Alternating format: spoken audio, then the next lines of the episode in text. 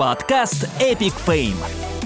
Всем привет! Сегодня у меня в гостях, точнее мы в гостях, у Павла Поцелуева, бренд-шефа ресторана «Жажда крови», владельца мясной лавки Steak Home и главного мясника страны. Паш, привет!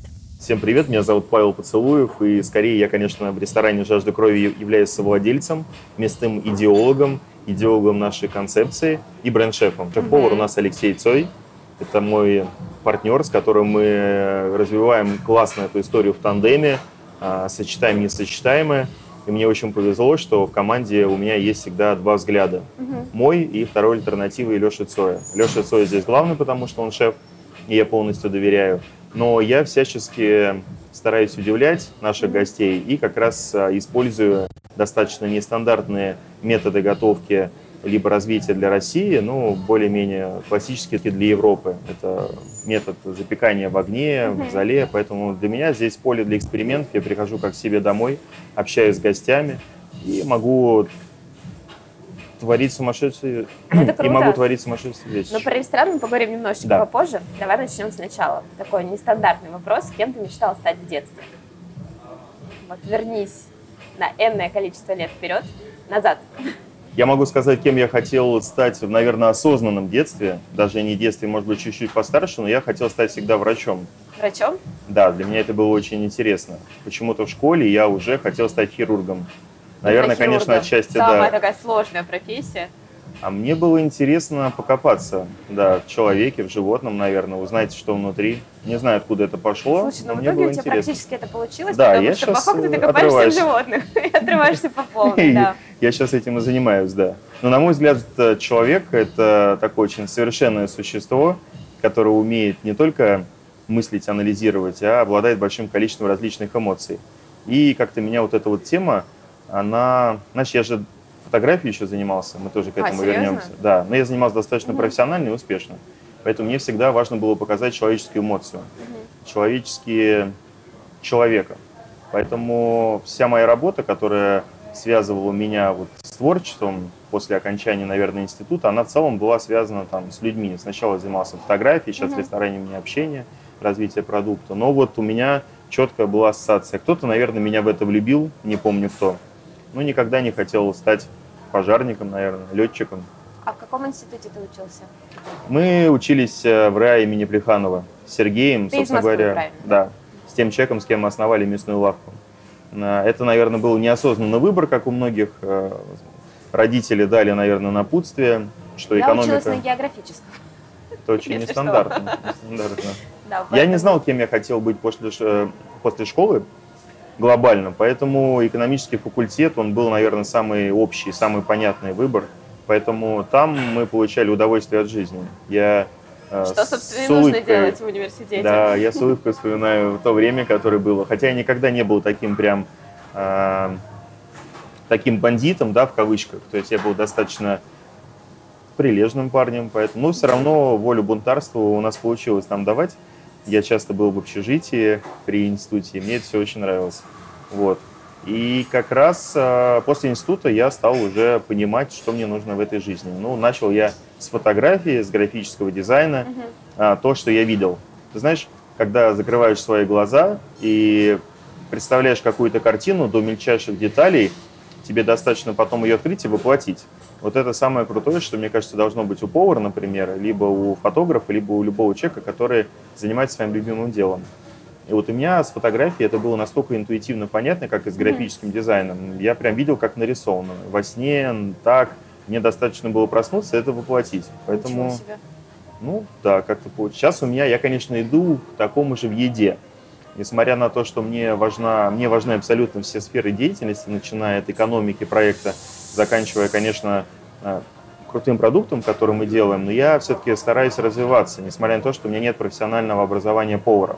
Кстати, да, уважаемые слушатели. Да, я поваром не был, ну как, я вообще не повар, да, мы с тобой начали наше обсуждение, что я э, мясной идеолог, наверное, совладелец Мгм. этого проекта, но так как последние 7 лет моей жизни очень тесно и плотно связаны с мясом, не научиться какому-то ремеслу за это время, ну, было бы тоже очень странно. Тем более, это моя основная, основное время мое, поэтому, конечно, я углубляюсь и углубился до определенных вещей, с которыми могу делиться с гостями, либо уже с профессиональной аудиторией, с поварами.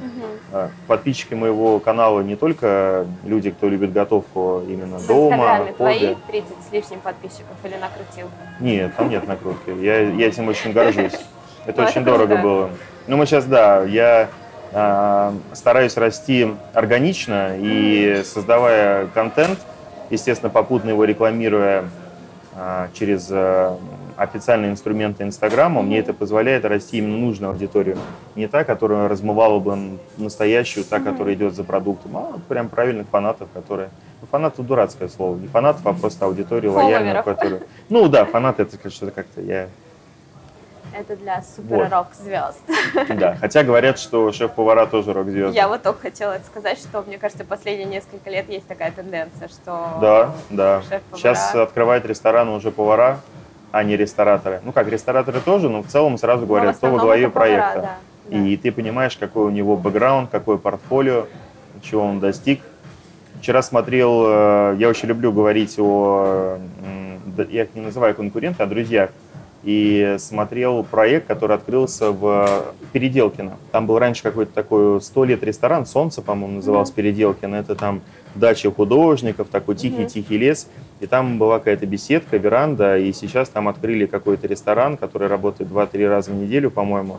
И там, а, значит, оперное пение на улице, женщины Ничего поют. себе. Да, очень крутой, интересный проект. Он, наверное, сугубо такой, как промо-проект, карточка, но, может быть, не экономически выгоден, но он крутой. То есть собирается два повара, готовят перед гостями, у них большой деревянный стол, салаты, чай, открытая веранда, кто-то на улице играет, кто-то поет.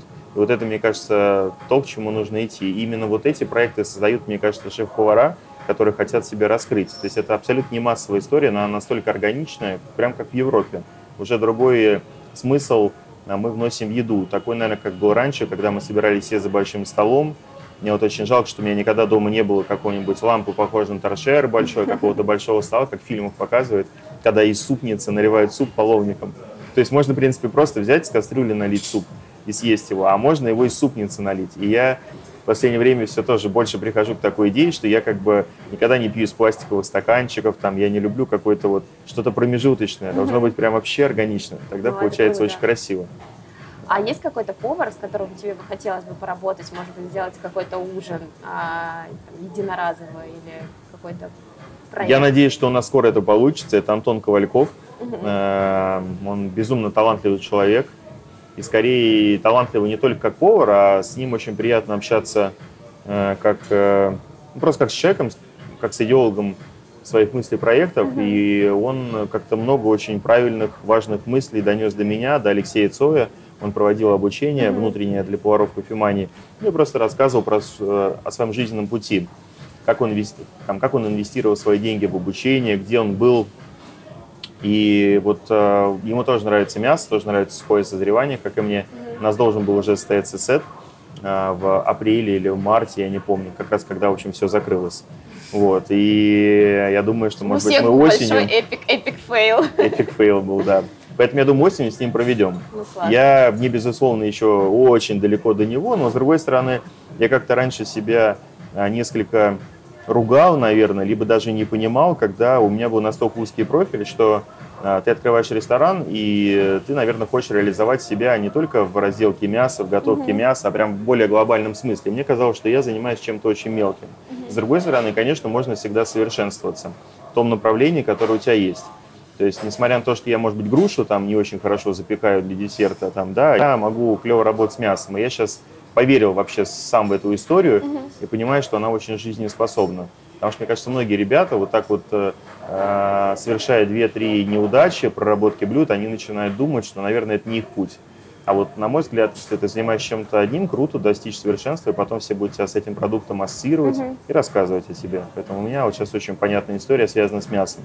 Но, конечно, вне Инстаграма, вне э, каких-то э, шоу-программ, на ко- которых меня зовут, я, безусловно, занимаюсь еще другими вещами, как, например, сегодня. Я крем-брюле буду делать классический, буду запекать ут- утку с вишней, готовить ее. Мне тоже это очень интересно. Потом это все выливается во что-то. Либо формат бранча, либо в идею для инстаграм-роликов, для YouTube-роликов. Ну, то есть У нас вообще, знаешь, сейчас на кухне мне подарили на день рождения две очень крутые Когда вещи. день рождения? 18 июля. Вот оно А, совсем недавно недавно, было. прошло, да. И мне подарили Маш, прости, мои... я пропустила. А я никому не говорю. У меня Потому так что, жизнь... да, у тебя в соцсетях нету. А я нет. У меня столько много общения в жизни, что это, наверное, проблема многих людей, у кого очень много общения в жизни, скрывать все остальное. Я вот такой человек. То есть я в день общаюсь, там, не знаю, со там, 100 человек, и мне очень много внимания, а я достаточно такой интроверт. Поэтому мне, конечно, дополнительное внимание еще в день рождения, оно несколько пугает.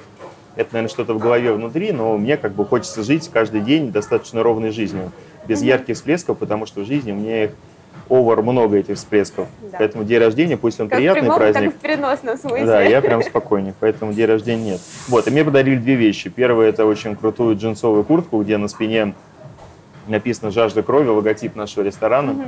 Как раз ребята на кухне подарили. И книгу про мясо. Книга про мясо, известная такая история. А, Это мясная лавка Черчилль, которая находится в Австралии с 1800 там, лохматого года. Там был дедушка, папа, сын. И она очень классная, она прям про мясо. Не просто сборник рецептов, а прям вот философия.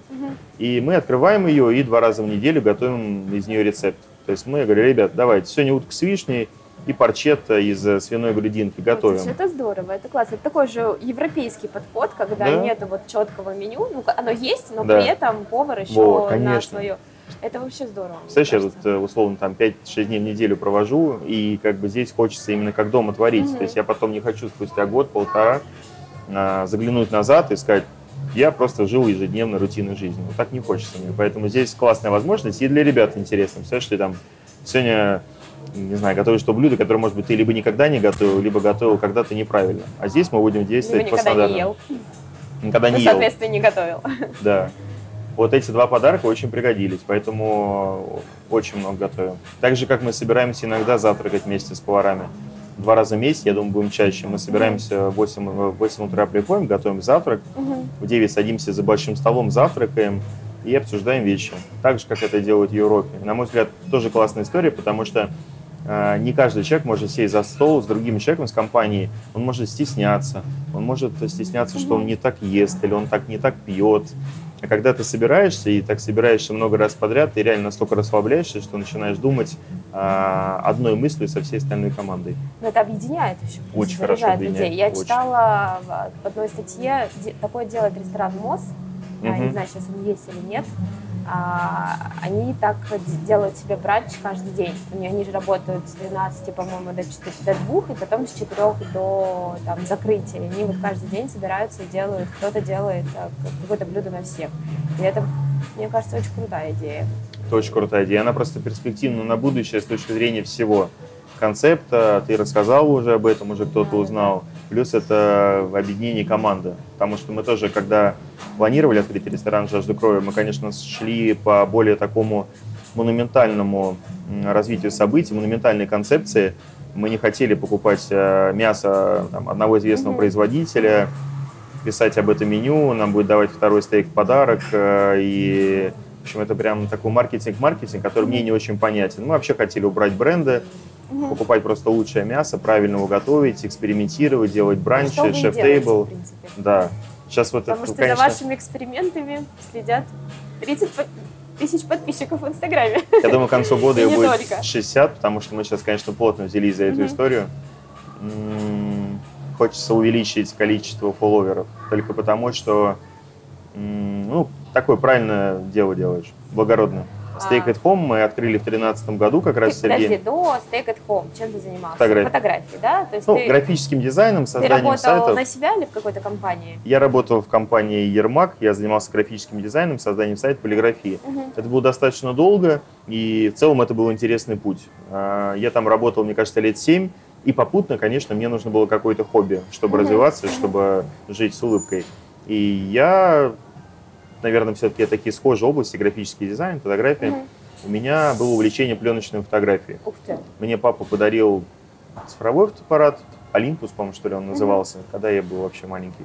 Вот. И как-то я фотографировал, фотографировал, потом нашел бэушный а, Сигуль, это такой среднеформатный фотоаппарат, а, такой прям очень простой. И как-то я потом много накупил разных фотоаппаратов, что-то продавая, что-то меняя, и понял, насколько живая фотография красивая получается, в отличие от цифровой, снимать на Мгм. пленку. Сейчас у меня находится фотоаппарат Зоркий 71 года выпуска. Мне его подарил Петр. Петр, помню, сейчас уехал уже в какой-то другой Это город. друг. Ну, да, мы были хорошо знакомы. Он подарил мне фотоаппарат, он разбирал, как он сказал, вроде антресоль после смерти дедушки. И нашел этот фотоаппарат, который лежал в масле, прям в коробке, прям вообще новый. Обалдеть. И это круто, этому фотоаппарату уже 50 лет. И как бы я потом купил на Авито какие-то объективы для него, и мне нравилось снимать тем, что там нету экспонометра, это такая штука, которая замеряет освещенность. Мгм. Там э, можно просто нажать на кнопку, не зная, что получится потом, в отличие от современных фотоаппаратов. И это было круто, когда ты берешь его с собой в поездку, идешь по улице, ты так смотришь, не понимаешь, какая выдержка диафрагма, примерно так выставил ее и сделал кадр. И гуляешь так, я не знаю, неделю. Потом ты проявляешь эту пленку, ты можешь влиять на процессы проявления пленки, ты можешь сделать ее более контрастной, если будешь дольше держать в растворе, менее там. Мгм. И ты смотришь результат, и он смазанный, не всегда в фокусе, резкий, контрастный, но он живой. И это всегда подкупало. То, что ты действительно творишь какое-то искусство. Вот. И я долго занимался фотографией, снимал людей, потому что мне, опять же, было интересно показать их. Поэтому компания Ермак давала мне финансовую возможность Мгм. существовать, содержать себя, а фотография давала возможность э, Реализовать. реализовать себя. Вот, в принципе, это было все здорово, но в какой-то момент я понял, что и тому, и тому действу моему жизни приходит какой-то конец. Откуда появилось мясо? Вот, вот э, когда я понял, что все уже как-то так э, не хочется мне, я уже иду на работу с каким-то чувством, что мне все надоело, я не могу реализоваться, фотографию смотришь. А, после того, как я стал профессионально заниматься фотографией, конечно, я перешел на цифру. И цифра просто позволяла хорошо свадьбы снимать. Вот. Поэтому, глядя на фотографии, я понял, что два года назад я снимал лучше, я снимал интереснее. Сейчас вообще идет, я нафиг это все забросил, подумал, зачем мне это надо. И тут позвонил Сергей Мороков, с кем мы учились здесь в институте, вот, и говорит, слушай, я тут хочу проект создать, Мгм. мясо продавать. Ты как стейки любишь или нет? Мы с ним встретились. А я а ты вроде, стейки любишь? «М, ну, слушай, в то время я, не, ну как бы я ел мясо, безусловно, но сказать, что я прям там каждую неделю стабильно покупал себе стейк в магазине, наверное, такого не было. Вот, но мне было интересно, да. И он говорит, давай встретимся. Мы встретились, я, Инвер, а, Сергей, и каждый вроде выбрал свою зону Инвер ответственности. Это, просто давай поясним, что это Инвер третий, Метиев, да, он товарищ. это партнер, он э, занимается сейчас абсолютно другим, он помогает нам взглядом со стороны удаленно, но он сейчас занимается там, в рыбной промышленности, Мгм. и как бы вот э, втроем нам было... Сергей просто учился с Инвером, как я понимаю, работал, а, он работал с Инвером, поэтому он, естественно, предложил мне, как бы ему. Меня он знал, и, видимо, как-то в Фейсбуке видел, что я занимаюсь сайтами, фотографией, Поэтому мы встретились, и я сразу понял, что я смогу классный сайт создать, исходя из своего Классно представления. все отфоткать. Да, классно все отфоткать, и вроде как бы проект интересный, здорово, и нужно было что-то поменять. Мгм. Здесь, конечно, так получилось. То есть я уверен, что если бы Сергей мне предложил э, продавать не мясо, а ягоды, может, может быть, я бы стал ягоды продавать, потому что мне в тот момент, конечно, хотелось что-то поменять.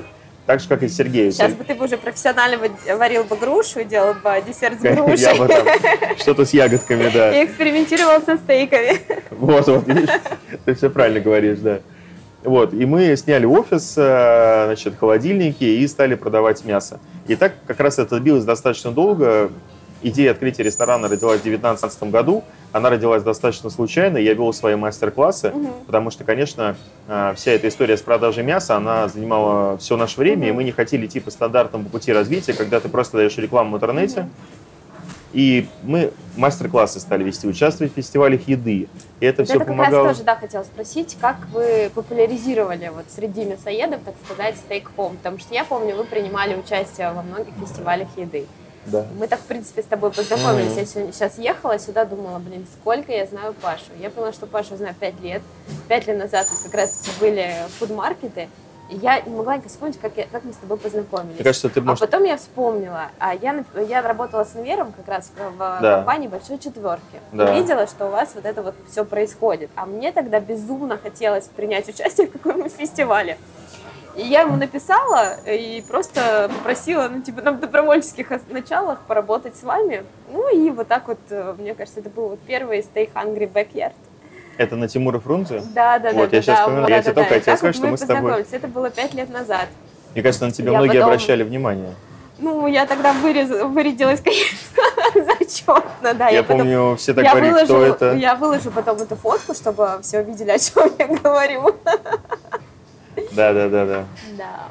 Тебя многие желали в тот день, потому что сказали, кто это с вами работает. Это было очень прекрасно. Ну и потом я все лето тогда принимала как раз с вами участие на Даниловском рынке, и тогда Да. вот были парк Горького, я, я помню, что какой-то фестиваль, я работала с другим проектом, вы были со стейкхомом, был такой дождь оба дня, что этот фестиваль просто был Он провалился, раз, да. вот один из эпик фейлов. Да. Каждая, каждая возможность, когда дождь уходил и проявлял солнышко, мы сразу пытались там наши стейки реализовать, пожарить. Мы Первый фестиваль, в котором мы принимали участие, это был ресторан Day, который из Финляндии пришел, Мгм. когда можно было выйти в любой момент. А в этот день можно было выйти в любую точку, Мгм. Москвы заранее согласованную, и продавать свою продукцию. Неважно, это пирожки от бабушки, либо это стейки. Мы поехали с Сергеем, купили гриль. Магазин это как-то случайно выбор, так получилось. э, с образовался. пор. Да, мы купили его, пошли на Патриаршие пруды в сквер и, значит, стали продавать там стейки. Первые наши посетители это были бомжи, которые, значит, спали там на улице всю ночь. Ну, мы на Вот. них как раз проверили. Мы проверили, или они нет. сказали съедобно, а там основная история была в том, что мы не могли объявлять фиксированную плату за мясо, Мгм. за стейки. Это сколько тебе даст твой гость. Вот, бомжи нам дали, по-моему, рублей 10, что-то такое за мясо. Это было прям показательно. Но в тот день мы познакомились, наверное, человек 20-25, Мгм. Которым мы обменялись телефонами, и потом их позвали на наш первый мастер-класс, по-моему, который Мгм. уже стали делать а, местная еда на Соколе, вот Мгм. кулинарная студия. Поэтому в целом там все началось, вот как-то сначала общение. Общение Мгм. с гостями, общение с клиентами. Мы, естественно, приглашали поваров, которые уже в то время работали в стейкхаусе Гудман, Мгм. которые имели опыт. А Мы-то с Сергеем открыли лавку, потом фестиваль еды, но в целом не так много времени Но ты прошло. же еще для, скорее всего, как мне кажется, поправь меня, если я не права, для как раз-таки вашего пиара и вашей узнаваемости пошел на одно кулинарное шоу. Мастер-шеф. А, мастер-шеф, да. Мне кажется, чуть позже уже было. Позже, да? Позже, да. Ну да, я пошел туда, мне Катя Родионова, с кем мы работали в тот момент с пиаром, она мне посоветовала, сказала, что это очень крутая история, надо пойти на мастер-шеф. Это такое шоу на СТС, по-моему, сейчас оно идет на другом канале, но тогда Да. его вел Аркадий Но- Новиков, Мирка Дзага и И Денис Крупенин. Денис Крупенин, да, да, да. Да. А что ты приготовил там? Первое блюдо какое было? Стейк. Стейк? Ну, Было бы удивительно, если что-то другое. Это вообще было смешно, потому что, значит, э, не, ну там был отборочный тур. Мгм. Я не помню, честно говоря. Я Ну, помню, ты я- сам туда проходил. Да, просто Катя подала заявку, мне позвонили и пригласили. Мгм. Вернее, сказали, чтобы я представился. А, первый раз я просто приехал пообщаться с режиссером. Мгм. Потом я с Василием Емельяненко, он мне сказал, надо приготовить э, соус бешамель и рыбу, по-моему, что-то Мгм. такое. Я приготовил, и в третий раз Ну, уже то есть был ты финал. на тот момент уже себя чувствовал на кухне уверенно? То есть не было такого... Я бы не сказал. Нет, ну я знал, как готовить бешамель, я знал, Мгм. как готовить рыбу, но все-таки я занимался мясом, и для меня готовка всего остального, она была вообще не приоритете. То есть мне это было несколько неинтересно. Все-таки в тот момент я скорее был еще больше предприниматель. Мгм. Это сейчас, знаешь, вот я говорю, у меня какие-то эмоциональные нотки просыпаются с того, что я хочу купить продукты и творить. Раньше, ну не сказать, что мне этого хотелось, Мгм. кроме как с мясом. Поэтому, да, я прошел третий тур, я взял с собой мясо, и закоптил овощи. И э, э, у нас у меня съемка должна была быть, по-моему, в 5 часов или в 4 часа меня должны были в жюри пригласить. Мгм. А меня пригласили, по-моему, в 11 вечера. И у меня там все как-то стейк уже так, знаешь, как согрелся очень хорошо. И жюри уже устали. И Мгм. когда я к ним вышел, и они такие, здравствуйте, что вы сегодня для нас приготовите? Я говорю, стейк. А мы с Денисом Крупени еще встретились в коридоре, а мы с ним были знакомы. Мгм. А, ну, как-то, может быть, меня с ним познакомили, я не помню.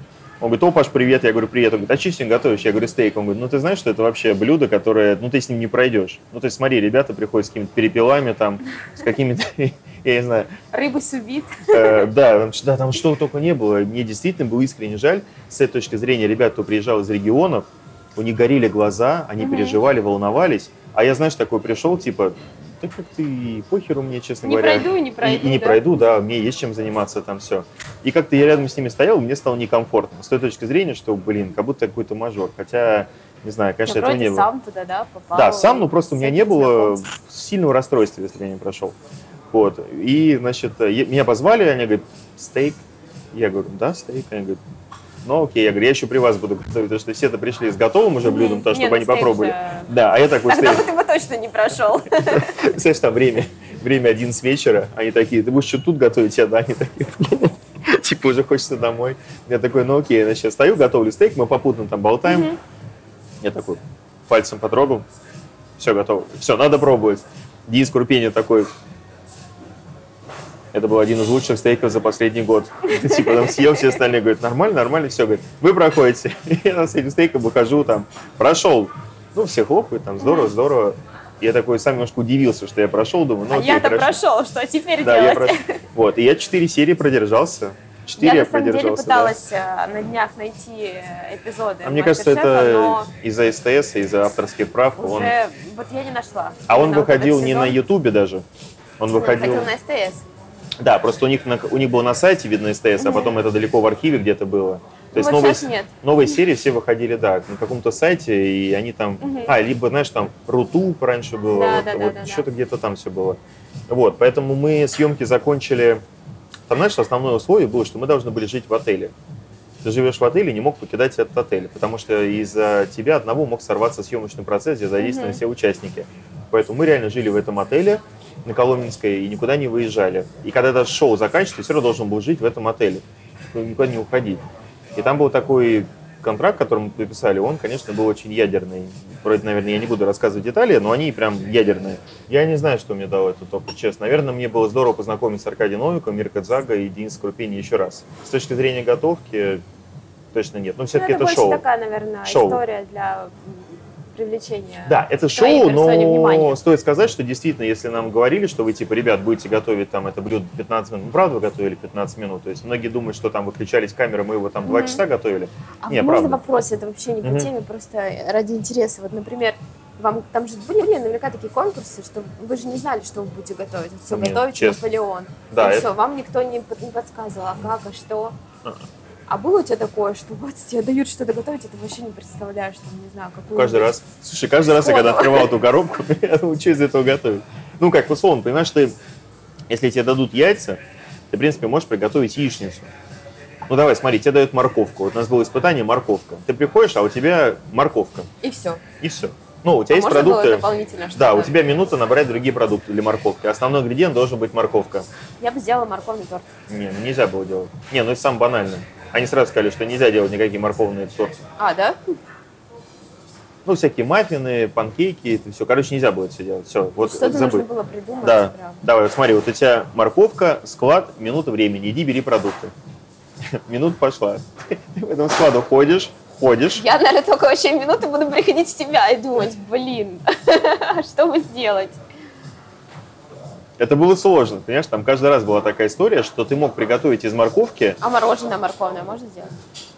В принципе, я думаю, да, да, у нас там был Кенвуд, ты мог, наверное, взять мороженицу и, наверное, приготовить, да. Вот Да, бы я думаю, да. морковное мороженое. Ну вот да, наверное, я думаю, можно было, да. Ну, то есть, в целом, как бы ты, ты могла взять морковку, ее нарезать, потереть и сделать, не знаю, морковку по-корейски, например. Мгм. Все. Ты мог там еще что-то А, сделать. ну но то есть такое типа, типа можно было. Не, бы, ну да? ты мог все что угодно сделать, просто это было бы либо банально, либо неинтересно. Ну да. То есть тебе яйца дают, в принципе, ты можешь ей как бы яичницу пожарить, такой, я знаю, что делать, я пожарю яичницу. Ну, то есть, насколько это было бы интересно, вопрос.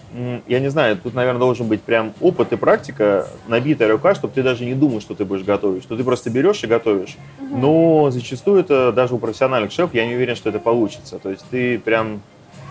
Короче, мне потом сказал, вот Николай Шестухин, мой друг, он говорит, самая прикольная идея, ты бы приготовил карпаччо из морковки с клубникой. Потому что это очень сочетается хорошо, и можно было сделать какой-нибудь соус Надо клубничный. Вот, понимаешь, и в этом круто. И для того, чтобы у тебя это сознание пришло, конечно, нужно просто много готовить. Очень много готовить, чтобы ты в голове держал какие-то вещи. Я, например, все то, что на YouTube снял, ну, объективно я не запоминаю этого, потому что я тут готовлю наше основное меню, где там Мгм. 80 позиций. Его я знаю, но то, что я до этого 200 позиций приготовил, мне надо немножко вспоминать уже эту историю. Поэтому здесь скорее классно просто развитие твоего вкуса. А какое твое любимое блюдо? Не в жаль до крови, а вообще? Это может быть не мясо. Есть что-то такое, что вот тебе всегда хочется в любом настроении? Ну, я думаю, грибной суп какой-нибудь. Грибной суп? Ну да, вкусный из этих. А из ресторана, из вашего? Проблема в том, что достаточно много блюд, которые мне нравятся. Не одно, конечно. Ну, можно несколько. У нас нет никаких Ну, мне очень ограничений. нравится, мне скорее больше овощи нравится. То есть, если говорить про мясо из нашей закуски, Мгм. то это я тартар очень люблю, розбив и карпаччо. Мгм, Для меня просто это такое яркое отображение профессионализма, когда ты правильно готовишь мясо. мгм. А там все-таки вкусные еще соусы, поэтому здорово. А, Если говорить про овощи, я очень люблю ну, цветную капусту и брокколи, наверное. Только потому, что их сложно приготовить. Их легко приготовить, но все готовят их очень проваренными, Мгм. как будто ты провинился. Как будто ты пришел домой и получил двойку, и тебе Это приготовили как ты брокколи и цветную капусту. готовишь, перевариваешь все. Вот эти вот пюре такие. Я, знаешь, когда с гостями общаюсь, я говорю, у нас есть замечательная цветная капуста. Они такие, «О, что ты все не хочешь цветную капусту? Я говорю, да нет, она другая. Смотря как ее приготовить. Я понимаю, что многие, приготовить да. вкусно. Но впечатление сразу ска- Да. складывается стереотипное такое. Поэтому я люблю либо овощи у нас, которые, да, овощи, либо вот эти закуски. Если не брать, конечно, мясо. Слушай, ну мясо я объективно мало ем. Я, конечно, не ем его на завтрак, обед, на ужин, как многие думают. Я А мне скорее, кажется, так думают многие. да, ну и, может быть, хорошо, должен быть правильный образ у меня. Ну, я всем рассказываю, что я, конечно, пробую его часто, но не ем, потому Мгм. что, как бы, это, ну, надоест, это очень много мяса. То есть, так как Не, я ну на работе... Для организма, наверное, тяжело. Если Ну, красное его. мясо в таком количестве, конечно. Вот еще мраморное. Понятно, что это не самая здоровая еда, это классное удовольствие, но, там, мне кажется, стейк неделю более чем. Его там увлекаться сильно точно не стоит. У меня в ресторане клевая возможность э, как раз создавать э, контент, создавать историю. Мгм. И, на мой взгляд, как бы это громко не звучало, в любом случае мы и популяризируем мясную историю, раскручиваем Мгм. ее. То есть как бы я всячески выкладываю контент для того, чтобы, наоборот, поделиться тем, что мы что-то совместное создаем. То есть я правда искренне верю в историю, что мы в России что-то создаем, что мы создаем вот сейчас какой-то продукт. И мне, у меня есть все возможности. Когда у нас была мясная лавка Steak at Home, мы с Сергеем не могли сейчас достать отруб, скрыть его, там, не знаю, 5 килограмм мяса. Мгм. И просто показать, как ты его зачищаешь, и что с ним потом делать, это наши финансы. Мы всегда, мы всегда развивались без инвестора. Здесь я эти 5 килограмм разделаю, но я потом пожарю, и мы угостим этих гостей, и все очень здорово. Поэтому у меня целый холодильник мяса, огромный холодильник раз- разного мяса. У меня э, крутые ножи, доска, хоспер. Ты понимаешь, насколько я вдохновлен, когда я прихожу? То есть я Да, открываю, это просто у тебя энергия, Вот, энергетика энергия. летит вообще И вот ты так вот во все стороны. кладешь и понимаешь, что ты можешь, вот, ты можешь творить. Только, только- знаю, только твоя лень может тебе помешать. Все остальное вот прям перед тобой лежит. Поэтому, конечно, с этой точки зрения я прям кайфую. То есть я сейчас книгу пишу про мясо. Она должна выйти в декабре, Мгм. но сдать я ее должен через месяц небольшим. Через пару часов. Знаешь, давай быстрее. так себе история, да, но я как бы действительно не успеваю, но я думаю, что все-таки все-таки у меня хорошо получится. Вот. И вот эти все вещи, они прямо сейчас вот э, в самом таком пике у меня находятся, когда я могу захлеб действительно общаться и с тобой, и с гостями, дома потом еще рассказывать какие-то крутые вещи, Это которые классно, я я на это рассчитывала, что человек будет говорить, говорить, говорить, мясо. и мне не придется вытягивать из него. Ну, Паш, ну расскажи, ну... Мне кажется, наше ну, с тобой Паш. упущение, что мы сейчас с тобой мясо не едим. Может, мы с тобой сейчас едим сразу какой-нибудь стейк? Один на двоих. Ну, один на да, двоих. ну на один на двоих я готова. Один да. на двоих, Тут да? Я доверяю полностью твоему Да? вкусу, да, потому что я мясо не ела уже, я не знаю, сколько лет. Лет? Лет, да. Из мяса я ем а, курицу А. редко. А сейчас мы попросим. Сейчас мы попросим, сейчас нас кто-нибудь увидит, да? Все, А, спасибо. Да, да, просто на стейк сейчас поедем. На самом деле, первый раз стейк, вообще вот нормальный такой хороший стейк, я как раз попробовала вот на одном из а, фудмаркете, где я с вами работала. А ты помнишь его вкус? Да. Ну вот сейчас ты будешь Да, сравнивать, да. что, что я я, еще говорила, делаю. прожарьте мне, пожалуйста, там, не знаю, супер медиум или супер well done, чтобы не какой только крови, а вы мне пытались объяснить, что это не стейк будет. И я тогда попробовала вот нормальный medium rare, наверное, и мне очень пон- понравилось. Мне Да, наконец здесь- тогда объяснили, что это не кровь, это такая, как это правильно называется? Мясной белок, миоглобин. Да, да, да, и что тут это не кровь, вот, как- вот как она Ну, это есть. мясной сок, да. Хотя, ты знаешь, я раньше был, наверное, чуть более таким консерватором, наверное, чуть больше э, следовал тем противоречиям, которые есть в обществе. То есть, например, если говорят, что стейк не нужно готовить сильной прожарки, я прям тоже мог доказывать, что это такая история, что вот нужно Мгм. пробовать. Сейчас, спустя 7 лет, я, конечно, понимаю, что все люди разные, что нужно потихонечку окунать в эту мясную культуру, просвещать. Поэтому, если человек заказывал дан такой, хорошо, конечно. Ну, просто немножко начать уже рассказ, что вот в следующий раз надо на общем, прожарку не навязывать, а так э, Конечно, конечно. Ну, потому что, мне кажется, можно даже испугать. То есть, ну, наверное, как там в общении с любым человеком, когда ты очень категоричный, на- там на чем-то настаиваешь, прям убеждаешь, ну, это бывает часто это отталкивает. людям обычно. Это отталкивает, да. Поэтому здесь я действительно рассказываю, и есть несколько успешных кейсов, когда Мгм. потом пробовали. Я не знаю, насколько это нравится потом в перспективе и постоянстве, Вот это всегда такую прожарку есть. Ну, по крайней мере, всегда можно попробовать понять, твое, не твое. Многим, знаешь, не нравится сама текстура мяса, вот Мгм. когда она такая. То есть даже не то, что это что-то вытекает, а то, что ты ешь, как будто прям что-то свежее. Мгм.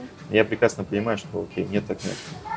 Еще несколько вопросов а, вот именно о мясной лавке. Вообще, с какими вы проблемами столкнулись? Потому что не сразу же все раз и бац, у вас начали заказывать э, стейки, там, оборудование, да, какое-то. Вот какие основные такие пр- проблемы были на этом пути? В самом начале, вообще глобально за ну, 7 и лет. в самом начале, и глобально. Ну, такие вот самые-самые яркие, что А, ну, запомнил. ну, в самом начале, если с самого начала брать, то, конечно, первое, это... Ну, ты знаешь, в Москве как бы не было компаний, кто вообще доставлял мраморную не говядину. было, не было. В 2013 году это было настолько не развито, поэтому в целом у нас э, сразу была такая задача чуть проще, может быть, чем сейчас, когда уже Мгм. очень много сервисов есть. Поэтому с точки зрения продажи, тот объем, который мы покупали, мы его достаточно быстро реализовывали через сайт, через знакомых. У нас все получалось. Я, извините, перебью, Да. я просто сейчас вспомнила, что именно же в тот момент, когда вы начали заниматься, может быть, спустя несколько лет, ты меня сейчас поправь, но ввели же санкции. Вот. Это, наверное, более глобальная, конечно, история. То есть с точки зрения продажи, когда мы открыли в ноябре лавку, зарегистрировали О в ноябре, ну, мне кажется, в ноябре, наверное, мы офис сняли в декабре. Мгм. Первое время все было нормально, а вот в феврале, в марте уже, значит, э, до, до этого была закрыта Америка в 2013 Мгм. году, то есть мы начали в конце 13 заниматься мясом, а ее в начале закрыли. А в 2014 А из Америки У нас было из? Австралии. Из Австралии. а в 2014 году и Австралию закрыли. То есть, в принципе, когда мы только так э, начали любить вот эти красивые стейки, правильно толщины Мгм. нарезки, э, мы стали получать что-то не то мясо уже. И как смотришь, что-то не то, не то, не то. И потом как-то меньше, меньше, меньше, меньше. Потом бац, вообще окончательно ее закрыли. И мы подумали, что классное было, мы выбрали время для того, чтобы заняться мясом, когда все, короче, закрылось. А, Появились стейки из Латинской Америки, они, конечно, были по такой же цене, но и уже, уже не такого же качества. Мгм. И как-то мы стали получать какие-то неоднозначные комментарии на тему этого Мгм. всего. Но как-то плюс-минус, э, знаешь, как-то, может быть, нашли правильного производителя с неким компромиссом. То есть мясо стало чуть хуже, но в целом оно тоже было в наличии. Потом уже российский бренд появился, Prime Beef, с которым мы давно работаем. Поэтому здесь в самом начале, наверное, небольшая нехватка мяса, но, опять же, мы были не такие большие, как сейчас. Вот сейчас, когда у тебя уже, знаешь, там все-таки большое количество заказов, пандемия нам, наоборот, дала возможности роста. Благодаря Тут пандемии... сработало только Это, плюсы. Да, как бы Это, видимо, сказ- подарок вот за то. как бы сейчас. Сергей сказал Алла Бирса, я бы там сказал, спасибо за эту возможность. Ты знаешь, мы там пахали постоянно, на своих машинах заказы развозили, естественно, курьеров не было, мы сами все возили, сами принимали заказы по телефону, когда ехали, в общем, ты все делал, деньги у тебя заканчиваются, домой тебе приходишь, тебя там жены терпят, типа, типа что за фигня, поддерживали. Я поддерживала. вот Нет, конечно, да, конечно, это супер поддерживаю, но я понимаю, что деньги были нужны. И тут как бы э, мы выиграли один э, стартап, один э, конкурс, где было много стартапов, и нам предложил даже бизнес-ангела. А, Мгм. Но он сказал, что типа, ребят, вы еще такие маленькие, что вы мне сейчас отдадите большую долю свою, вы получите за это мало денег, и в итоге потом будете работать со мной, может быть, вам это не понравится. Поэтому мы всегда развивались сами, а здесь такой бац, это пандемия, и мы сразу выросли в два раза, мы увеличили свои склады, и вот тут Мгм. стало намного интереснее. До пандемии мы думали раскручивать свою франшизу, Мгм. но сейчас, понимая, что мы еще сами не понимаем, какой выхлоп будет от этой франшизы для покупателей эти франшизы, они могут вполне расстроиться Мгм. тому, что они там пок- пока не зарабатывают, мы будем тратить очень много времени, но понимать, что они не зарабатывают, в общем, мы ее не сформировали так. А сейчас, наоборот, думаем расширять товарную матрицу, э, устроили опрос среди покупателей, все хотят видеть опять разные товары, Мгм. поэтому мы не хотим идти в сторону утконоса, безусловно, таких крупных компаний, но мы хотим все-таки немножко Ну, по добавить вашему направлению. ну, хороших овощей, хорошей Мгм. рыбы, условно, всего по чуть-чуть. И в целом, как раз сейчас, я думаю, это наш следующий логичный этап развития, когда мы начинаем либо разделку, например, обычного мяса хорошего, Мгм. не prime beef, не мраморных быков, а просто больше такая лавка на каждый день, когда под тебя Мгм. делают свежий фарш, свежую кулинарию и расширение товарной матрицы. Мгм. То есть сейчас уже стало интереснее играть, потому что больше миллионов. И как раз эти возможности дают тебе брать машины в лизинг. Мгм. Все-таки мы доставляем сейчас мясо не только по Москве, как раньше, Мгм. а доставляем до 70 километров за МКАД. Плюс еще вся Россия. Поэтому, конечно, вот сейчас Ну, классный этап. серьезно. Да, это очень интересно, и сейчас ты прекрасно понимаешь всю синергию, которая у тебя есть между мясной лавкой, магазином грилей, рестораном. То есть, знаешь, такой круг замыкается. Мгм. То есть, как бы прям вот все как бы логично. Поэтому, конечно, это мелкие проблемы, незначительные, это тип поиска персонала курьеров, Мгм. ну, потому что все-таки человеческий фактор самое сложное, что есть в работе. отсутствие в самом начале качественного мяса, которое появилось, а потом исчезло, когда мы стали этим заниматься. А, И, ну, наверное, собственная удовлетворенность от работы, потому что у Сергея она всегда присутствовала, а мне в какие-то моменты, конечно, хотелось уже, наверное, забить на эту историю. Я, может быть, чуть более эмоционален снаружи, нежели Сергей внутри. Вот. И все-таки мясом мы с 13 года занимаемся. У меня, может, был какой-то момент, 15-16 год, я, честно говоря, не помню, но Сергей просто часто о нем интервью говорит, что он всегда хотел мясом заниматься, а у меня был момент, когда я хотел, может быть, уйти от этого. Поэтому, да, То у меня, наверное, какое-то было. мысли бросить все и вообще... Ну, потому что очень долго ты отдалиться. занимаешься делом и видишь, что ты как бы хочешь большего, а у тебя не получается. Не получается, видимо, ну, ввиду разных причин. И я как-то подумал, что, может Ну, быть... иногда да. же это бывает фактор от тебя просто независящий.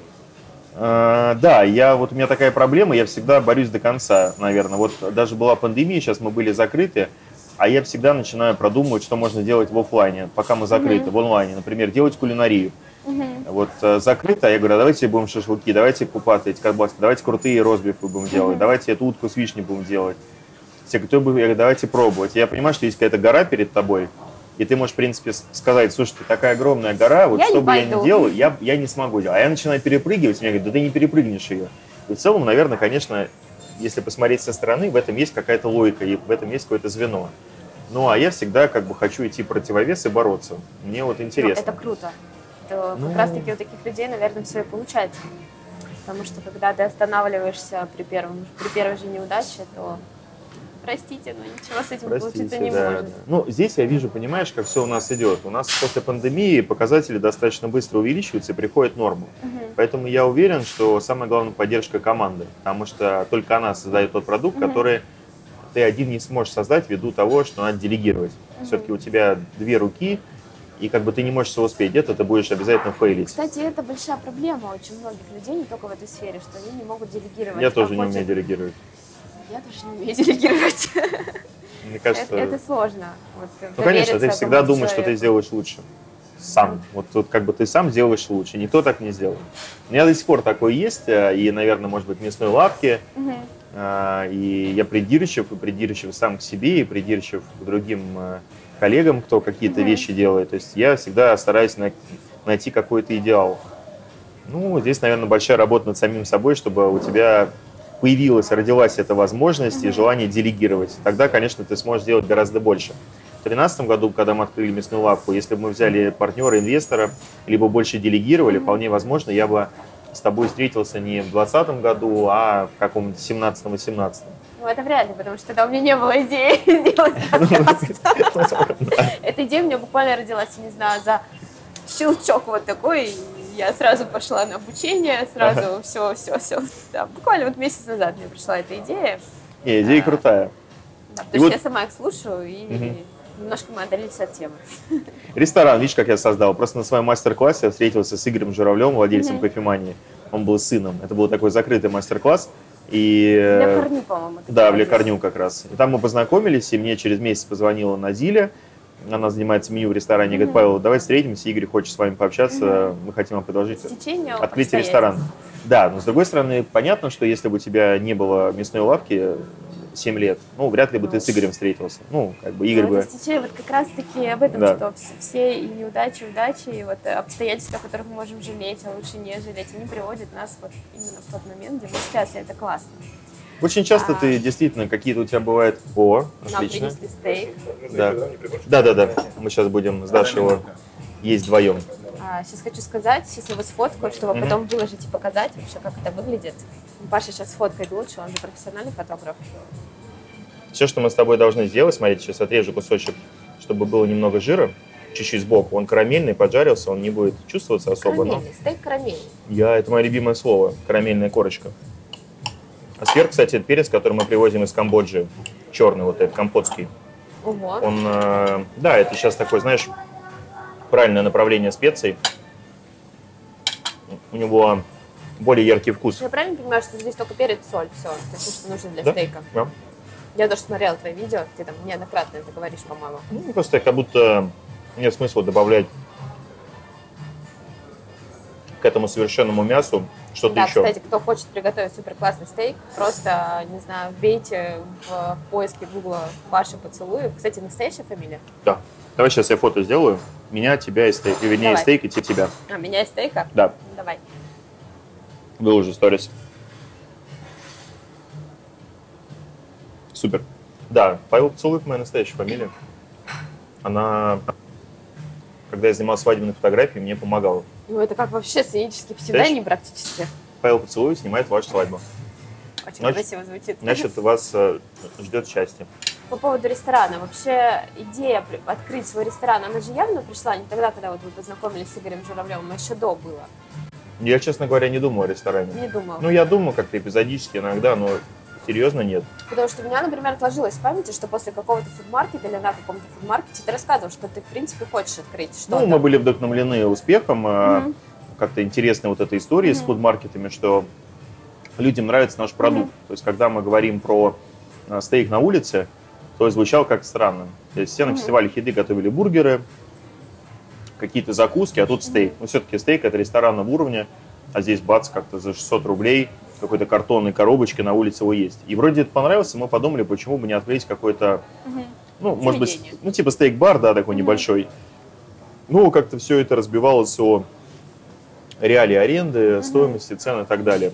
А когда мне Игорь предложил открыть ресторан, то я понимал, что у меня есть хорошая команда, которая мне поможет. Ну, у тебя То уже есть- есть большой бэкграунд. Да, вся И- операционная деятельность и вся вот эта вот а, база, она все-таки стороны кофемании. Я, по идее, изначально должен был как раз отвечать за позиционирование проекта, заниматься мясом. Но сейчас, конечно, я так очень уже глубоко во все погрузился и уже занимаюсь чуть большими вещами.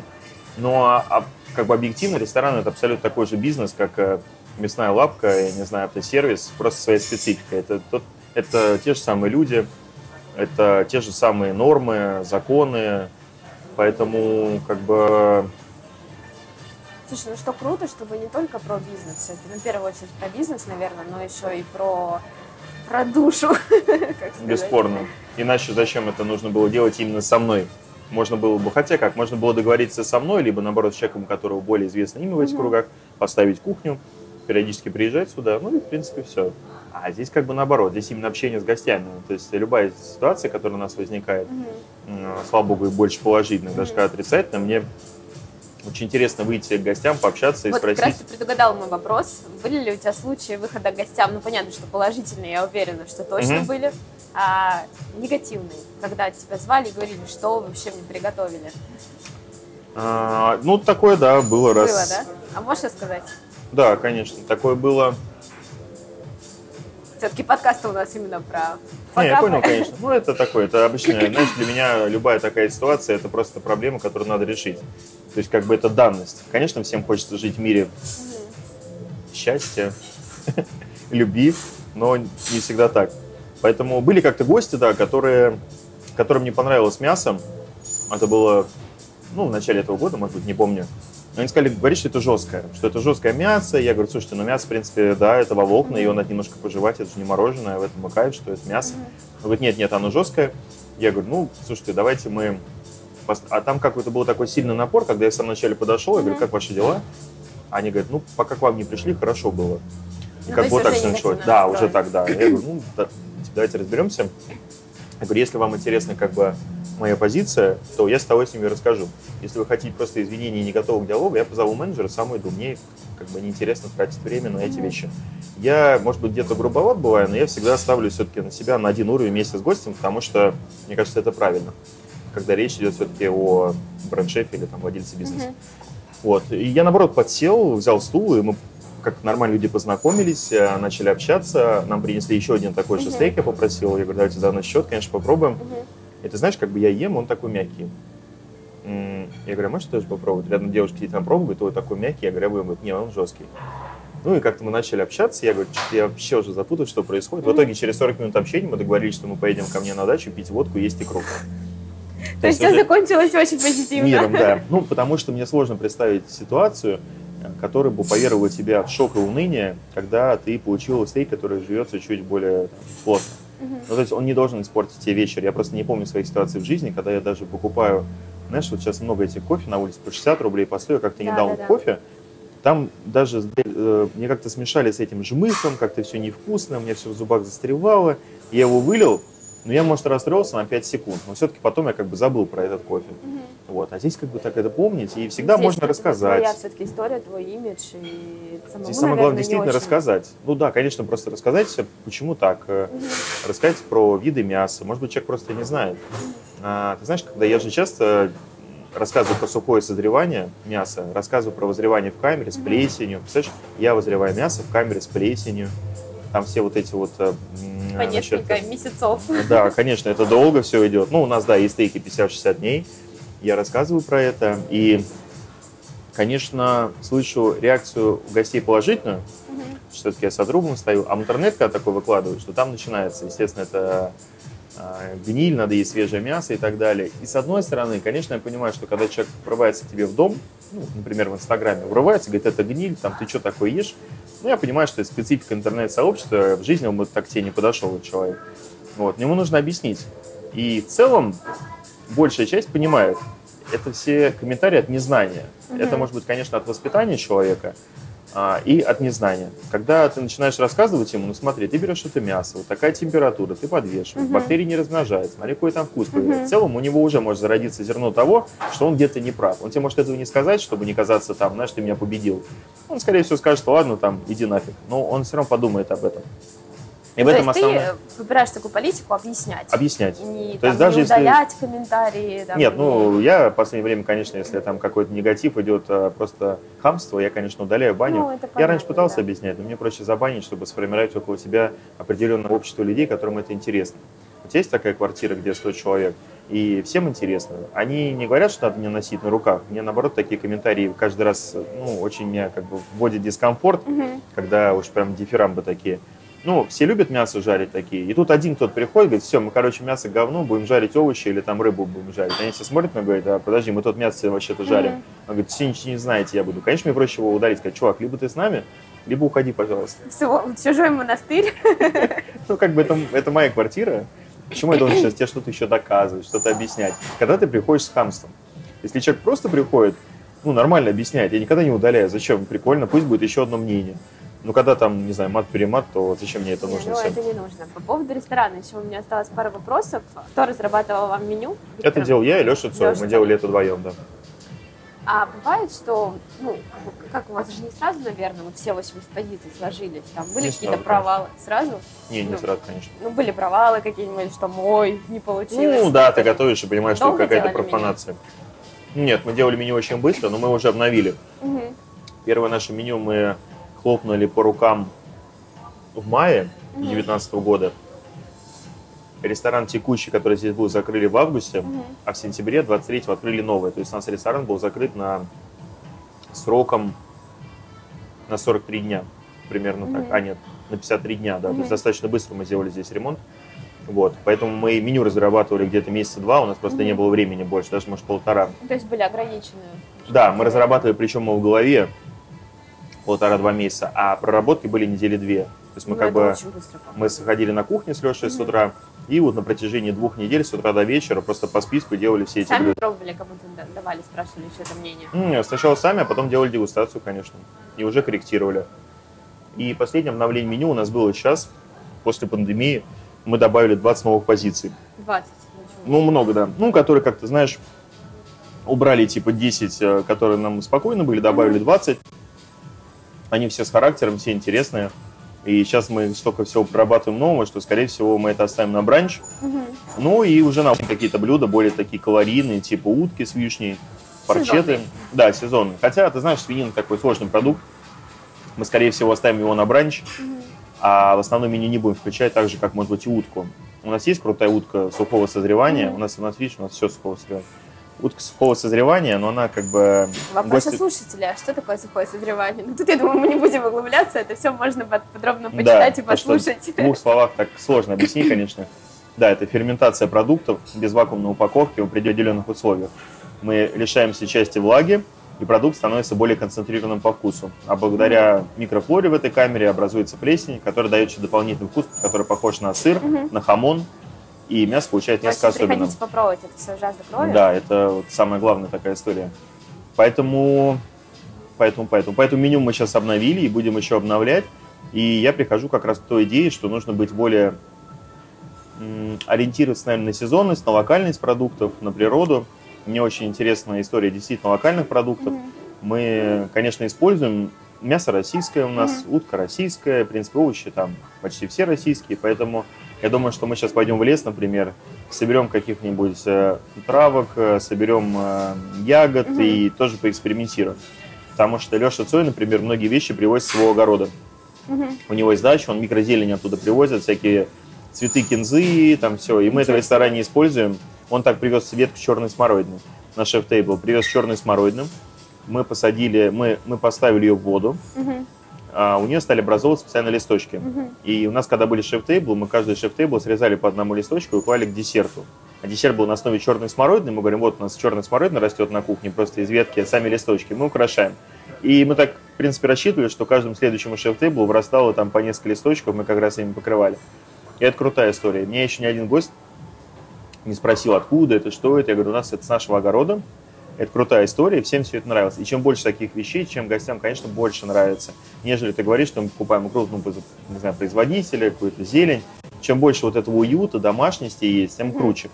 Поэтому, конечно, хочется идти в лес, собирать что-то, что просто э, Да, расширит нарвать крапивы и сделать крапивный суп. ну, например, понимаешь, это расширяет твои границы. Это не обязательно даже меню вводить там сразу. Это нужно просто сорвать, Это приготовить. и привлекает э, гостей вашего ресторана. Но всегда Да. же захочется вернуться в такое место, где просто все, каждое, не знаю, каждое блюдо с душой сделано, и к тебе и подходит с таким.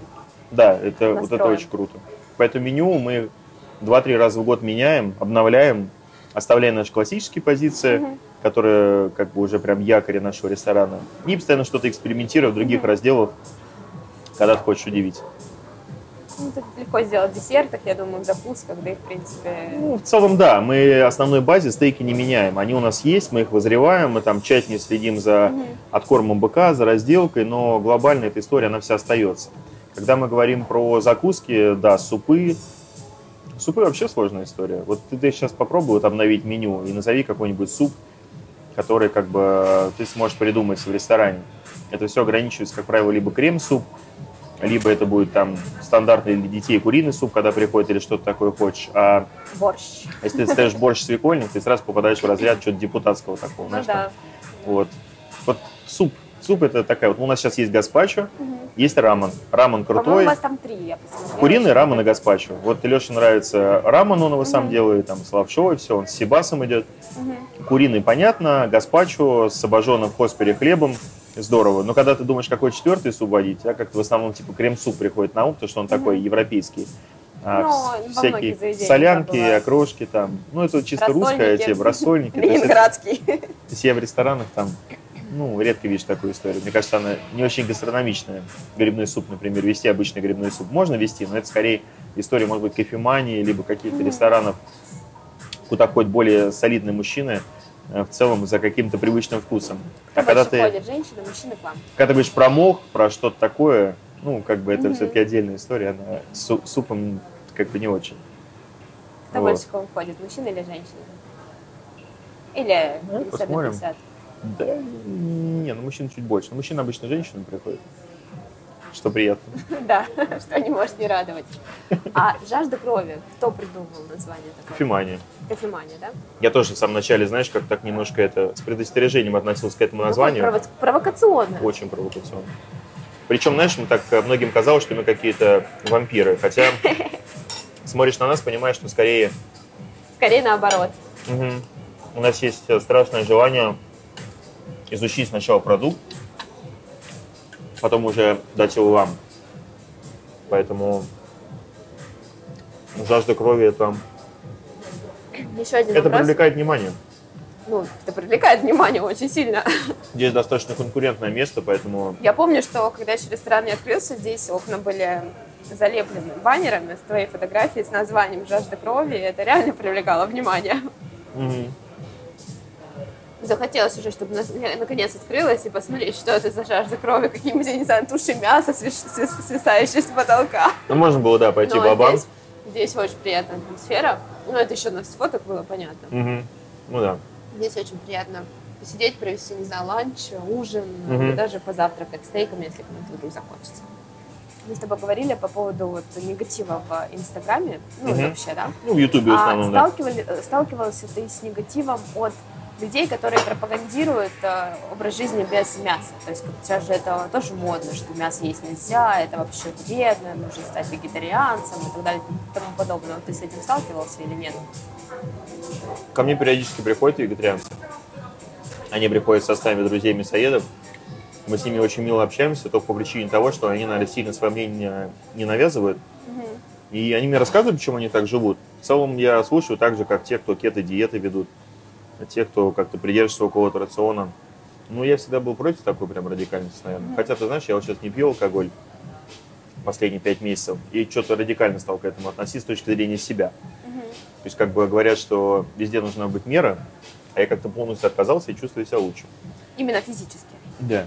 Как физически и трезво смотрю на мир, мне это больше нравится. Так же, наверное, с вегетарианством. Наверное, просто кто-то до этого доходит.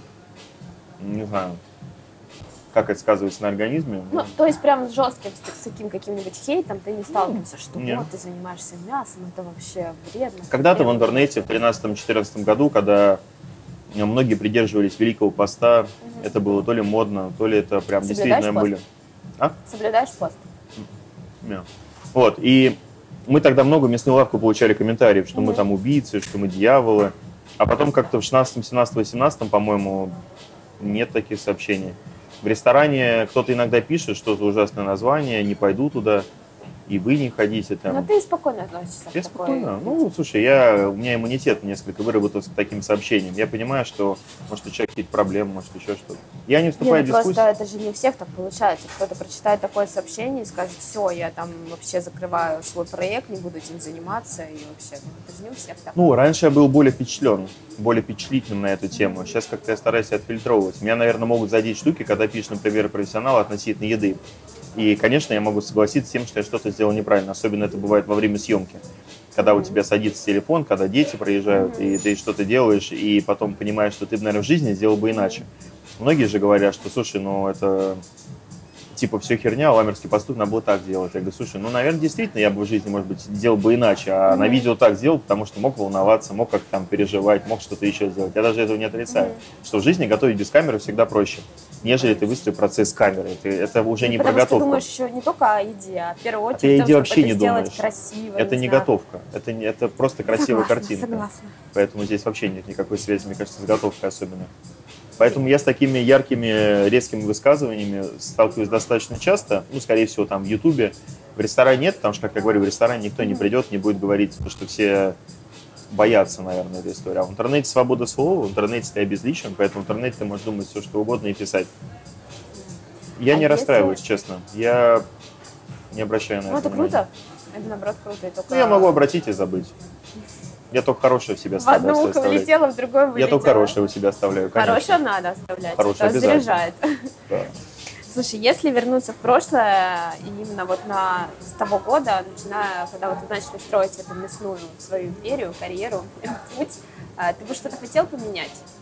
Или какое-то что-то исправить, или что-то, не знаю, сделать по-другому? Ну, и ни о чем не жалеешь? скорее или- совет надо быть более смелым и действовать резче. То есть не обдумывать сто раз одну и ту же историю, а просто пробовать. То есть я думаю, что если бы я ввязывался в абсолютно любую авантюру и больше пробовал, вполне возможно, я бы получил несколько другой выхлоп, может быть, чуть более быстрый. Сергей, он, э, вот, например, всегда любит подумать, сто раз обдумать, потом принять решение. Я, конечно, больше эмоционально, эмоционально совершаю действия, поступки. И мне, я прям вот, мне тот что-то сказал, у меня 5 секунд прошло, я так оценил, что ок, и надо пробовать. И поэтому здесь я думаю, что многие шаги у нас были слишком сильно взвешены, мы просто теряли время тем, что... Ну и плюс, наверное, надо было больше, может быть, отдыхать, может быть, наши некоторые решения были бы, опять же, более взвешенными, потому что когда ты находишься в таком цейтноте и запаре, как я сейчас, например, нахожусь, у меня... Так я себе построил свое время, что у меня а, работа здесь 5-6 дней в неделю, плюс снимаю ролик, плюс пишу книгу. Э, Отсюда я уезжаю где-то пол первого. Ну, в общем, я ложусь спать а где-то в два. ты рано утром, Я ложусь, что твоя э, история с 6 утра, как Ну, это иногда едешь было. Это, это я такие, да. Это, знаешь, их несколько было таких, но все их запомнили. То есть я как бы ложусь спать где-то в 2-3 часа ночи. А, я могу просить, да, Забачиться. Всё. в 2-3 часа ночи, а стою, например, в 9-10. И у меня периодически съемки, написание книги, плюс я не забываю про мясную лавку, плюс и у меня вот это все копится-копится, и я так, в принципе, привык работать без э, отпуска, да, то есть я там за последние 7 лет, наверное, два раза отдыхал. И все, копится-копится, и, конечно, в какие-то моменты я, я становлюсь настолько уже зашуганным во многих вещах, что мне кто-то что-то говорит, а у меня уже вид на меня апатию, что я уже не все равно уже абсолютно. И вот это, наверное, большая проблема.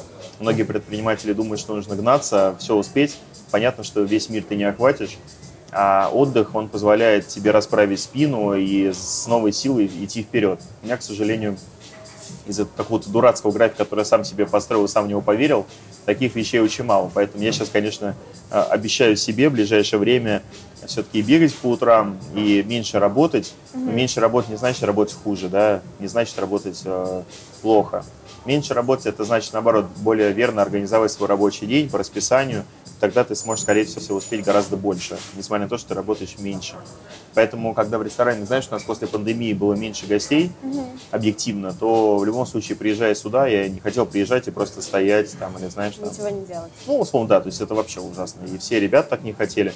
Поэтому, естественно, если я приезжаю, то я занимаюсь Инстаграмом, разбираю личку, отвечаю на почту, э, все эти вещи, пишу рецепты. Если я понимаю, что есть гости, я общаюсь с гостями, потом уже займусь этим мясом. То есть Любишь придумывать какие-то новые рецепты? Ну, очень, да, мне это очень нравится.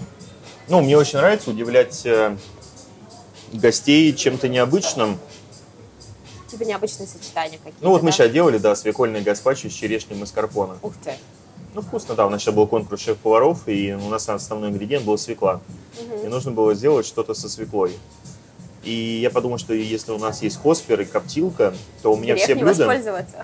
Да, все новые блюда меню мы проводим через вот этот этап, через коптилку и через хоспер. Ну, потому что мы должны быть аутентичны. Мы не должны придумывать блюда для конвектомата, для духовки. Мы не должны придумывать блюда чего-то такого. У нас есть огонь, страсть.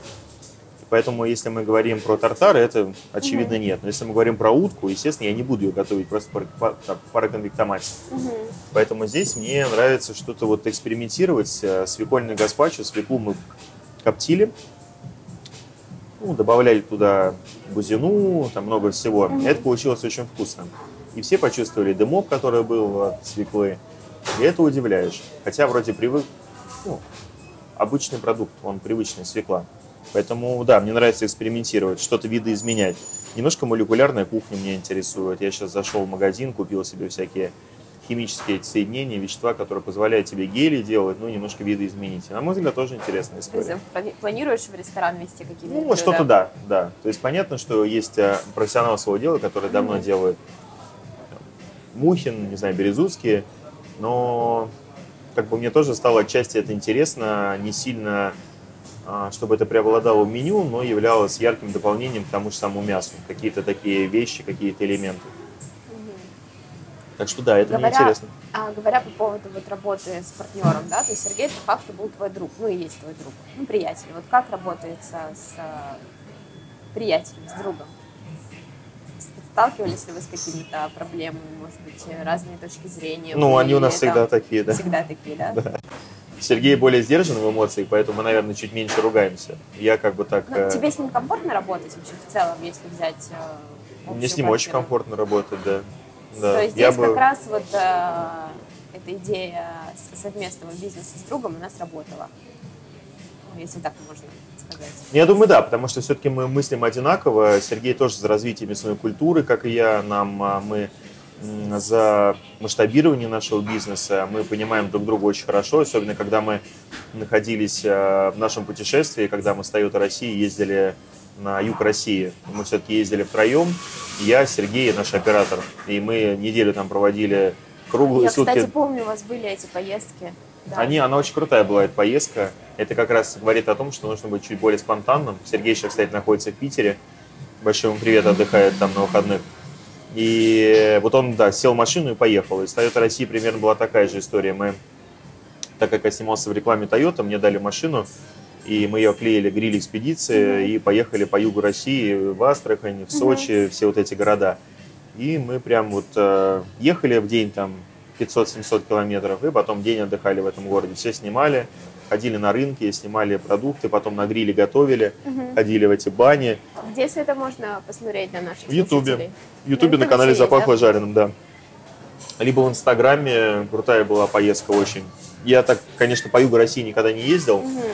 и она мне очень понравилась с точки зрения эмоций. Ну, наверное, это немножко не семейная поездка. Мгм. Надо ехать либо, ну, либо с девушкой, которая, либо с парнем, которые как бы разделяют, уж, наверное, точно без Интересно. детей. Ну да, потому что это такая сложная дорога. Но это круто, когда ты прям вот разный менталитет, еще у нас подписчики были. Мгм. Мы же, я каждый день делал в Инстаграме, где мы будем, и на встречи приходили подписчики. Это, наверное, А, самая крутая история. Ну да, то есть мы в каждом городе с кем встречались. Э, Мы в Астрахани, например, очень круто катались э, с егерем, катались э, по этим всяким э, протокам, э, да, вот Волге, Астрахань. Не знаю, у нас в каждом городе было очень весело. Мы когда есть такой блогер, Георгий Кавказ, он живет на Кавказе, и мы с ним встречались, э, он мне показал свой дом, который у него во всех роликах, э, семью, жарили мясо, катались всю ночь по городу, в общем, да, не знаю, много есть что, есть что вспомнить.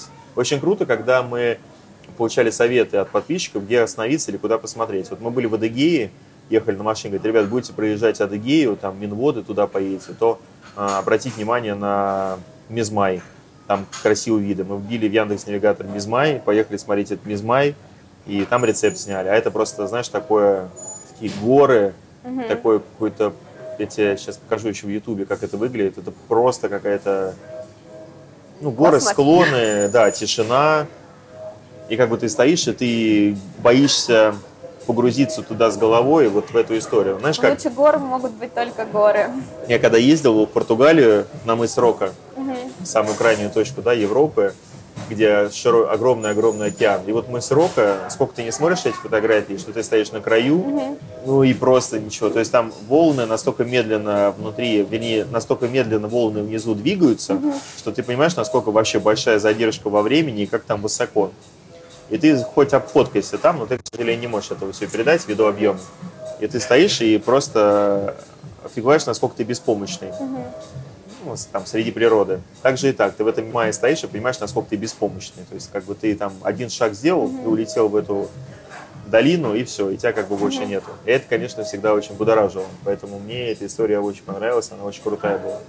А бывает такое, что тебя в Москве встречают твои подписчики в Инстаграм, подходят, здороваются, или такого не было?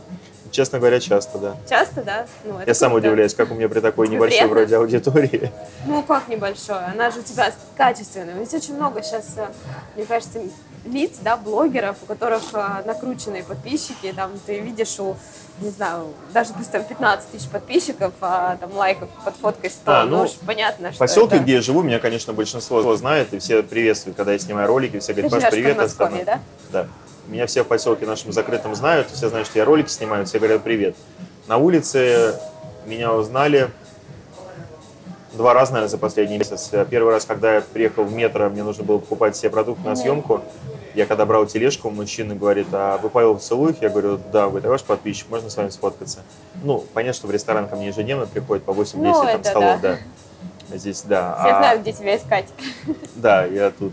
А второй раз, когда мы поехали с дочкой кататься в Мещерский парк на велосипеде, и я брал велосипед в аренду, и парень, который давал мне велосипед, говорит, а вы Павел Поцелуев? Я говорю, да, говорит, а я вот смотрю ваш блог. Сколько дочке лет?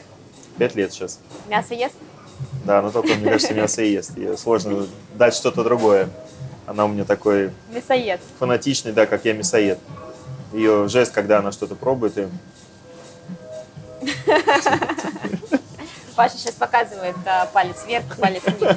Да, это самое, самое главное. Ну, я знаешь, тоже, как у детей бывает, она что-то сам вначале попробует, такая, только попробовал сразу, потом проходит секунды три, она типа там орех попадется или что-то еще, она прям сразу, «А, нет, типа. А, скажи, вот если так глобально, а, какой совет ты бы мог бы дать вот, а, ну, вообще, наверное, в целом, когда человек попадает там, в бизнесе, в жизни, в какую-то такую сложную ситуацию, когда ему хочется все бросить, вот как это не бросать и как найти в себе, откуда найти в себе силы двигаться вперед? Ну, я вечером, когда еду домой, я открываю окна, включаю громко музыку и в этом нахожу э, Кайф. Да, кайф, и как будто немножечко перезапускаюсь. Ну, то есть, как будто я расправил крылья, как будто я почувствовал какую-то свободу, и как будто я прям заново готов совершать какие-то серьезные дела. Наверное, быть более бескомпромиссным внутри себя. То есть, я ловлю себя на мысли, что я достаточно много лет своей жизни э, сглатывал, да, какие-то моменты, как-то мирился с ними и подумал, что, ну, в общем, шел на компромиссы. Сейчас, когда я понимаю, что нет, я должен делать то, что я хочу, если это абсолютно, ну, если это нормальные вещи, да, объективно, не какие-то нарушающие морали, то в целом так спокойнее жить, и ты многие неудачи, либо наоборот э, удачи воспринимаешь иначе. Ну, то есть так получается, что если я на следующий день стою и я не хочу есть яблоко, а мне как бы дают, я раньше мог съесть, то сейчас я говорю, нет, я не буду яблоко, и мне как бы внутри, знаешь, такое, я сам почувствовал, что я эту грань перешел, и как-то мне прибавило этой силы, я могу сделать какое-то полезное, доброе дело. Поэтому здесь вот идти четко своей концепции, всегда расправляя спину, не бояться каких неудач, наоборот, относиться к ним как факт, они всегда будут в жизни у каждого. Просто грамотно их разруливать, чтобы в следующий раз у тебя уже был а, бэкграунд, а, формула, как решить эти неудачи. Поэтому если раньше они, они меня как-то могли немного сбить с ног, то сейчас я... Да, сейчас я абсолютно адекватно воспринимаю. Если у меня долго не было неудачи, она обязательно появится, но это не значит, что надо расстраиваться. Это абсолютно такой же фактор, как удача. В нашей жизни всегда есть место черно-белой полосе. И как бы, если ты черную сделаешь для себя серой, то в целом у тебя все пройдет гладко. Я, наверное, вот так стараюсь жить, что я любую проблему стараюсь не делать проблемой, а делать э, обычной ситуацией. Тогда как-то намного проще становится жить. Мне кажется, еще ни у одного человека в жизни не было того, что он поменял черное на серое и был бы этому не рад. Ты всегда потом какой-то более... Ну, более... конечно. Да, да. Окей. И еще такой вопрос. Вот если бы, например, сейчас можно было бы вернуться и пережить какой-нибудь момент своей жизни, да, вот что бы это было? Какой-то период, момент, ну, просто прочувствовать вот эти вот эмоции от чего, что бы это было? Может быть, несколько таких моментов. Очень сложный философский для меня вопрос. То, что сейчас в жизни происходит, мне устраивает глубоко общем, на в моменте. 100%. Да, я, не знаю, все то, что было прожито до этого, прошлое было круто, и сейчас живется мне хорошо. Окей, ну и тогда последний тоже философский вопрос. О чем ты сейчас мечтаешь? Ну, у меня есть цели, наверное, все-таки цели и мечты разные вещи. Я помню, ходил на как на иммерсивный театр Карлоса Сантоса, зеркало Карлоса Сантоса, который в Москве проходил, наверное, сейчас тоже проходит. И там тоже, когда мы, э, нам дали бумажку и попросили написать свою мечту, то многие, конечно, задумались, какая мечта, потому что это все какие-то были э, бытовые желания. То есть это Я хочу пылесос. Ну, знаешь, там, либо они какие-то слишком были образные, либо они были слишком низменные, какие-то обычные. Поэтому мечта для меня всегда что-то такое светлое, мощное, а у меня как таковой сейчас, наверное, нету. То есть понятно, что хочется, чтобы дочка у меня там, да, здоровая росла, там она пошла сейчас учиться. Для того, чтобы хочется бизнес мой процветал, я открыл еще 2-3 ресторана, как мы хотели до пандемии. Хотел реализоваться больше как мужчина, как художник, как вот во всех сферах. Это просто обычные цели, которые мы строим, и мы, и мы к ним идем. А что прям такую мечту, наверное, чтобы там в 50 лет у меня уже было меньше метаний, чтобы было э, больше удаленной работы, и чтобы я смог э, наслаждаться хобби, которое сам себе придумаю, и жить больше в свое удовольствие. Не гнаться за тем, чем гонюсь я сейчас, в таком немножко бешеном ритме. Я понимаю, что рано или поздно ему должно прийти время сказать стоп и все-таки жить более спокойной жизнью, наверное. Может быть, где-то чуть более интересной. Потому что сейчас вот это какой-то такой день сурка, он очень приятный, но в любом случае я многие вещи для меня как друзья, какой-то сходить в кинотеатр, у меня сейчас не существует. То есть я потому что переживаю на тему кредита, финансовых обязательств, все успеть, выручка ресторана, вот, э, вот это вот, вот это. Меня куда-то позвали, я сразу иду, там, ну, ты знаешь, я сейчас за все вот условно берусь, понимаю, что это дает какие-то свои плоды. Но вот эта гонка вооружения, она, конечно, должна немножко, наверное, подугаснуть, потому что Ну, мы тогда иначе... встретимся с тобой через 15 лет, обсудим, какой этап. Насколько я посидел, да, там. Ну да, или мы встретимся с тобой где-нибудь на Гуа. Ну, Вы в вполне Индии, я буду веганом, буду сидеть. И медитировать. Скажу, все хорошо. Слушай, ну класс, спасибо тебе большое за наш разговор, за честный разговор. Очень рад была тебя видеть.